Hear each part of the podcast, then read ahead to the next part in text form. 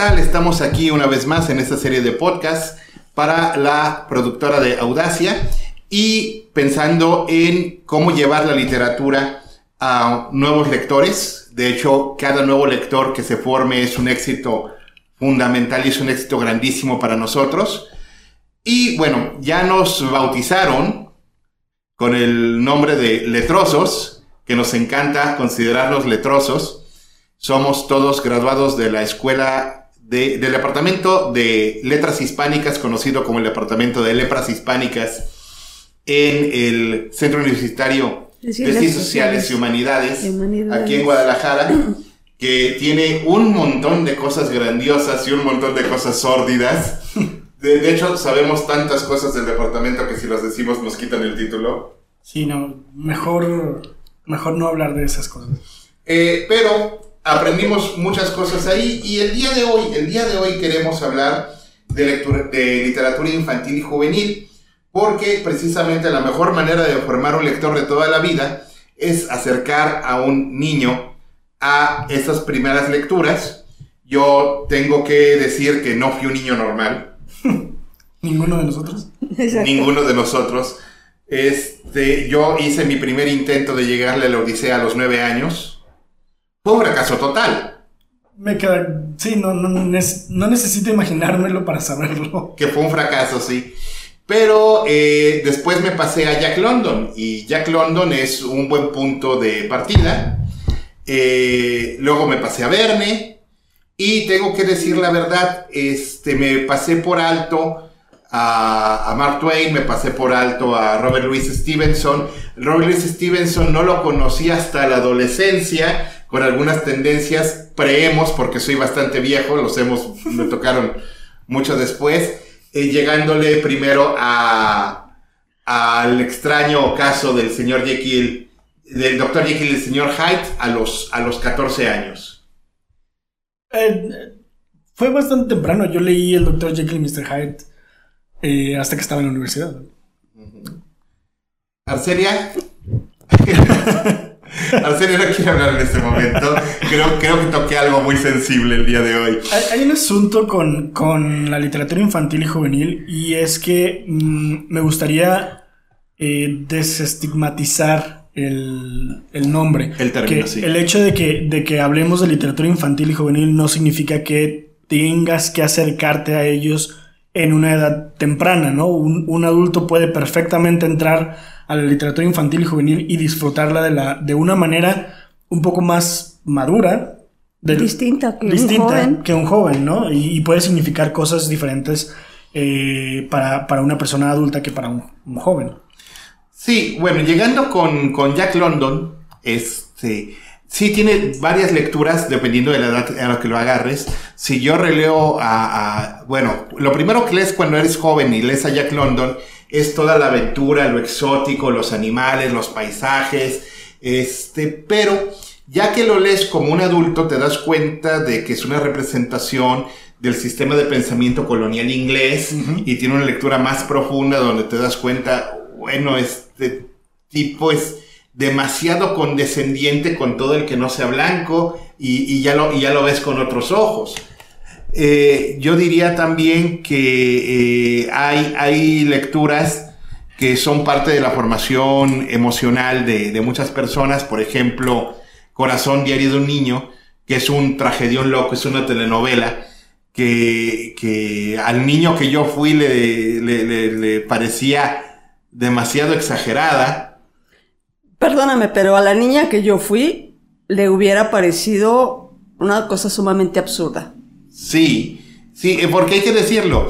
Ah, cuando hablamos de literatura infantil y juvenil, corremos el riesgo de eh, validar eh, cosas que, vistas desapasionadamente, son francamente cursis. Francamente cursis, algunas otras son demasiado exageradas, siquiera para tu entendimiento, y algunas otras tú dices, ¿qué demonios viene esto? Porque no le encuentras conexión con nada. Así es de que yo aprendí, yo aprendí una herramienta muy grande para enfrentarme al mundo, que es la piedad severa de Sandokan, porque Sandokan siendo un pirata, se aventó eh, un artículo un artículo Pérez Reverte en su columna Patente de Corso al respecto, de que en, un eh, evento temático con los niños, una fiesta infantil, este, estaba decidiendo el tema y alguien dijo piratas, y después la discusión se fue muy, muy densa, diciendo, pero es que los piratas deben llevar armas, deben llevar pistoletes y espadas. No, no, no, es que no podemos fomentar la violencia, pero son armas de juguete, pero ya a mi hijo no le dejo usar juguetes bélicos y si son piratas buenos y hay como que tornaron algunos bujes, es que los piratas son ladrones. O sea. Son asesinos, son. son, son mercenarios. Ajá. Entonces, bueno, Sandokan era un pirata que tenía una causa. Era un príncipe destronado. Y tenía un mejor amigo. De hecho, creo que la amistad más sólida de toda la historia de la literatura es la amistad entre Sandokan y el portugués Ñañez de Gomara. Creo que esos sí son compas, pero de a madre. Y Náñez de Gomara, que estaba en el asunto no como un príncipe destronado, sino prácticamente como un preanarquista, que siendo europeo despreciaba el sistema de pensamiento y colonial europeo, y aprovechando las ventajas que le daba el ser europeo, eh, hacía un sabotaje genial contra la eh, eh, West Indian Company, o era la East Indian Company. East Indian Trading Company. Ajá. Hacía un sabotaje y a la Royal Navy. Y, y, el fin de, los piratas, sí, había muertos. Y no poquitos en las novelas de Sandokan. Pero el final último era un grito de libertad en contra del colonialismo inglés. Lo cual lo hace realmente dentro del espectro moral aceptable, ¿no? el, uno de, las, de los valores más importantes que eh, yo le veo a la literatura infantil es que te maneja la posibilidad de que tú como niño o, preadolescente eh, tengas la facultad de influir sobre tu, sobre tu vida. Por ejemplo, eh, en, en, Las Brujas de Roald Dahl, el, el héroe es un niño convertido en un ratón. Que a pesar de, que fue transformado en un animal pequeño que aparentemente no podría hacer nada, termina desbaratando el plan de las brujas eh, y convirtiéndolas a todas en, en ratas. No spoilees. Bueno, hay una película sobre una, muy buena adaptación. es muy buena la adaptación, eso sí. Viene un remake con, con, Anne Hathaway en el papel de la, de la reina bruja, sí. Maravilloso. En, un papel que en su momento hizo Angelique, Angelique Houston y que también es, es, es bellísima esa mujer. ¿eh? Por supuesto. No, no, no, Angelique Houston definitivamente eh, siempre la recordaré como la mejor este, Morticia. Morticia. Porque, porque hay que decir, Caroline Jones, Caroline Jones es una belleza rara y es una belleza despampanante, pero en, realidad la morticia de la serie original de los Adams no tenía tanto peso ni tanta malicia como el que le imprimió Angelica Houston. Recuerda esta línea y tienes que decirme si esta línea no es genial. Homero, por favor, no te tortures. Ese es mi trabajo. La línea es genial, nadie se lo discute, pero también tienes que aceptar que estamos otra vez ante la versión de gente que malentendió a Morticia, como yo sostengo que malentendieron en el remake de eso. Mm, mm, sí, muy buena. Aquí estamos hablando de una, de una malicia muy, muy decente, si lo puedo poner en ese término, en la cual tú ves a una Morticia casi perfecta, que casi no tiene peso, pero que sin embargo es una verdadera hija de su madre. Que es la primera, la primera morticia. Caroline Jones. Caroline Jones, exactamente. y que después pusieron a una persona que tenía todos los aspectos visibles posibles de una persona mala, de mucha maldad, y es como si te están dando el 50% de las cosas ya diluidas. Eh, eh, tienes toda la razón. Sin embargo, yo siempre voy a recomendar, recordar con mucho cariño a, Angelica Houston. Que hizo una bruja fantástica, una reina bruja fantástica. No, no, no, sí, sí, sí, sí te daba miedo, sí daba miedo. Sí, daba miedo. Yo, a mí me tocó verla en, en, los 90 cuando yo era niño y era una de las películas que, que yo no podía ver solo porque me daba mucho miedo verla, a pesar de que técnicamente hablando no es una película de terror. Eh, entonces, esta facultad que tienen los, la literatura infantil eh, y juvenil de eh, explicarle o de hacerle ver a los niños que ellos tienen decisiones y que sus decisiones influyen en su vida es una de las características que más me encantan. Y lo vemos en, en muchos, lo vemos en la historia sin fin, lo vemos en Charlie la fábrica de chocolate, lo vemos en El Principito, o sea... Sí, de hecho, qué bueno que mencionas la, la historia sin, sin fin la historia sin fin es un libro que tienes que releer, leer y releer en tu vida varias veces. Al igual que el principito. Al igual que el principito. Tiene lecturas diferentes cada edad que tenga. Sí, porque una cosa en la que falla mucho la, la, la adaptación este, ochentera, que yo recuerdo con cariño porque no había leído el libro, de la historia sin fin, es que el libro le habla a un niño que no solo es bulleado como en, como en la película, sino que además tiene broncas de aceptación. Es un niño huérfano, es un niño solitario, es un niño miope, es un niño gordo, que eso, eh, lo de miope y gordo se lo quitaron en la adaptación cinematográfica, y que descubre que el poder más grande de todos es la imaginación, porque la imaginación te lleva a la voluntad y la, y la imaginación con voluntad te lleva a crear, a ser un creador. Eh, y hay que leerlo porque como adulto te das cuenta, por ejemplo, de que cuando Bastián ve a los hombres de mimbre, es una representación de, la ética comunista, deshumanizadora, de, de, la Unión Soviética, y eso no lo entendías. Luego, la película, hay cosas que eran imposibles de filmar en su momento, siempre nos quedaron a deber. En la selva nocturna y el desierto de colores que wow, o sea, son metáforas perfectas de los ciclos de la vida y de la muerte, pero son una metáfora tan perfecta que como niño lo poquito que le caches te sirve y como adulto te das cuenta de niño debí haber sabido esas cosas. Sí, eso es cierto.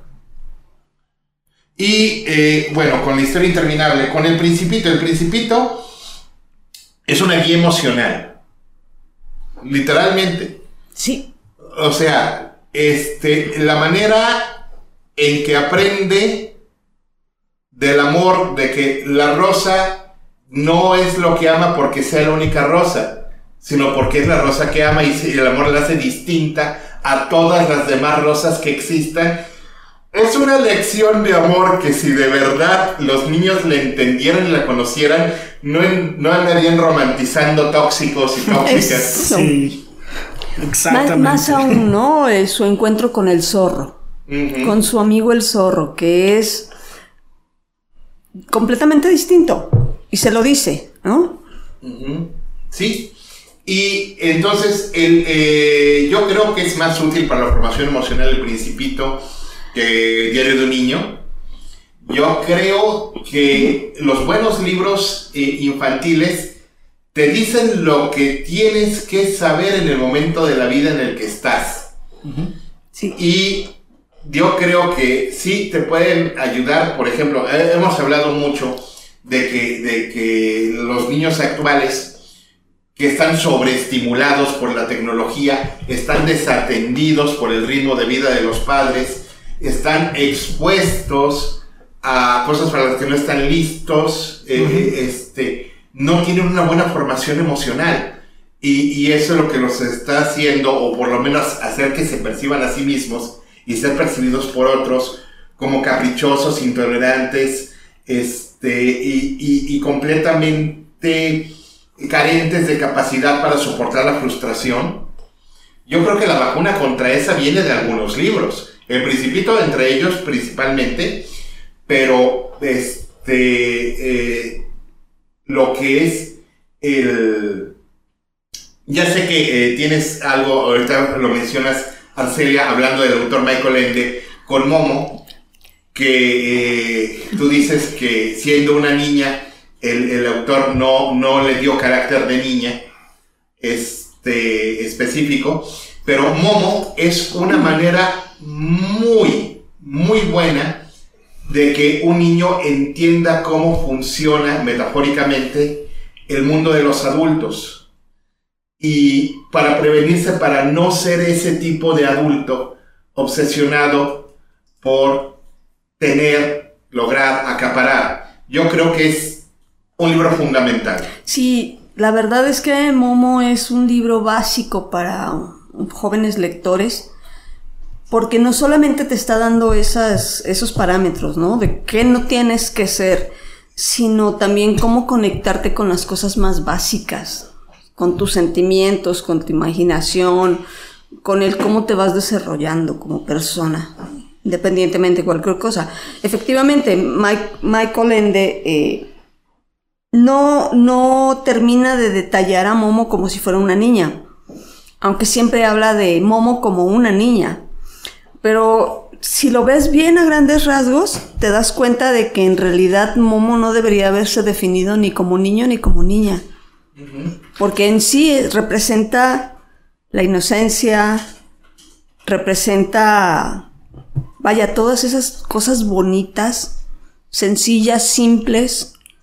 El momento antes de que desarrolles la malicia. Exacto, de un niño. Y haberlo caracterizado como un niño está, este, funciona.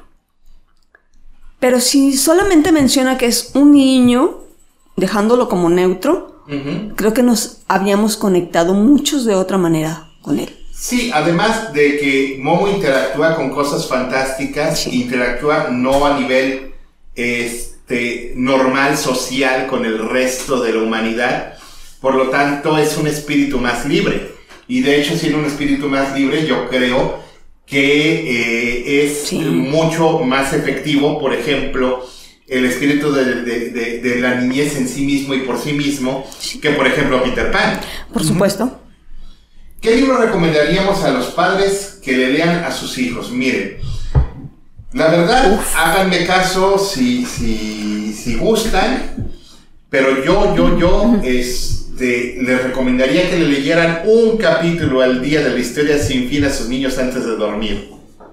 Este, porque siempre nos va a dejar queriendo más, siempre nos va a quedar diciendo más. Y lo que tiene la historia sin fin no es spoiler porque está en el título. es, que la historia no tiene fin. Exacto. Sí, es, es una muy buena recomendación. Yo me voy a ir por eh, un autor que no hemos mencionado, el señor T.H. White. Eh, uno de los mejores eh, escritores sobre el, mito artúrico más, más contemporáneos. En específico, para los niños, eh, el libro de La espada en la piedra, de la cual Disney hizo una adaptación. Probablemente la única adaptación fiel que ha hecho Disney de una obra literaria. Este, y, lo mismo, ¿no? Son capítulos pequeños y, pueden leerle un capítulo al día y, y el niño va a querer seguir escuchando la historia de cómo Arturo se convirtió en rey. Es, es una historia que definitivamente tiene que estar en, el acervo de, de, una familia, ¿no? Y de hecho yo me estaba pensando en libros juveniles, ahorita Ernesto nos habla de esto porque es un autor que le encanta, pero para conocer este, historia, cultura, mitología, aventura, las sagas de Rick Rallian, yo creo, yo nada más he leído los primeros dos de la saga de Percy Jackson, pero Ernesto ya me spoileó toda, toda la serie. Sin spoiler, por favor, diles por qué son chidos. Ah, ahí les va. Este, a, Rick Riordan yo entré por, por mi amor enorme que tengo hacia la mitología. En específico la mitología griega, pero a la mitología en, general. Eh, y es, es, un, es un libro infantil que, o, más, más tirando lo juvenil, que habla acerca de un niño con dislexia, con eh, déficit de atención, el trastorno de déficit de atención, este, que un día descubre que su verdadero padre es eh, Poseidón, el dios griego de, los, de los océanos. Y a partir de ahí empieza a desarrollar la, la, historia de cómo encuentra un campamento donde viven todos los hijos de los dioses, eh, los dioses olímpicos. Este, y cómo se entrenan, cómo hacen, eh, cómo se van de aventuras para resolver algunos problemas que sus padres no quieren resolver porque son indignos de, de su divinidad. O que Eh, los provocaron. o que los provocaron. Riordan escribió el, el libro como, eh, como un ejercicio para que su hijo con dislexia y con trastorno de déficit de atención se sintiera identificado con un personaje, eh, un personaje literario, un personaje que pudiera amar. Y hasta la fecha van 14 libros de la saga de Percy Jackson, tres libros de una saga de fantasía de, de mitología egipcia, tres de una de mitología eh, Nórdica. y otras tantas novelas sueltas que tiene. Pero el, el valor que, que tiene Ray, Ray Riordan es que es eh, precisamente lo que mencionaba Héctor, que eh, utiliza contextos históricos contemporáneos y del pasado, te habla acerca, te, te instruye acerca de, de mitología, al mismo tiempo que forma una comunidad hiper incluyente en, este, en estos tiempos en, en el que la inclusión es tan importante, porque sus personajes son, eh, tienen alguna discapacidad, entre comillas, mental. Este, eh, además tenemos personajes homosexuales, tenemos personajes transexuales, tenemos este, eh, mujeres o personajes femeninos con muchísima más fuerza que personajes masculinos. Es decir, Riordan no se corta los dedos al decir mi personaje hace esto y si no te gusta no es mi problema. Sí, y, la verdad eh, es, es una saga muy recomendable. Y también tenemos el, eh, el asunto de que en la mitología, eh, haber leído a Rick Riordan puede, llevarte a, por lo menos saber de qué se trata y entender lo que es la Ilíada y la Odisea. De hecho, tiene un... de hecho, definitivamente, lean los libros. La película no está mal, La primera. la primera, la segunda ya la riega de manera catastrófica. Eh, sí, de hecho, en, en la, en la primera ver a Uma Thurman de, de Medusa fue un deleite. De, de hecho, el- el- la película tiene muy buen casting. Yo entré a los libros por la película. Ya después me, di cuenta de que los li- la, la película los adapta muy libremente. Eh, pero sí, el casting estuvo increíble, ¿no? Sí, sí, definitivo. Eh, y es una buena manera porque por lo menos vas a saber de qué se trata, porque hacen referencia los personajes de Rick Riordan en la saga de Percy Jackson de los eventos de la Ilíada Odisea, como, no como si fueran verdad, sino que fueron verdad en su momento. Este, y luego la caracterización que hacen de, de, de Hades es, es deliciosa.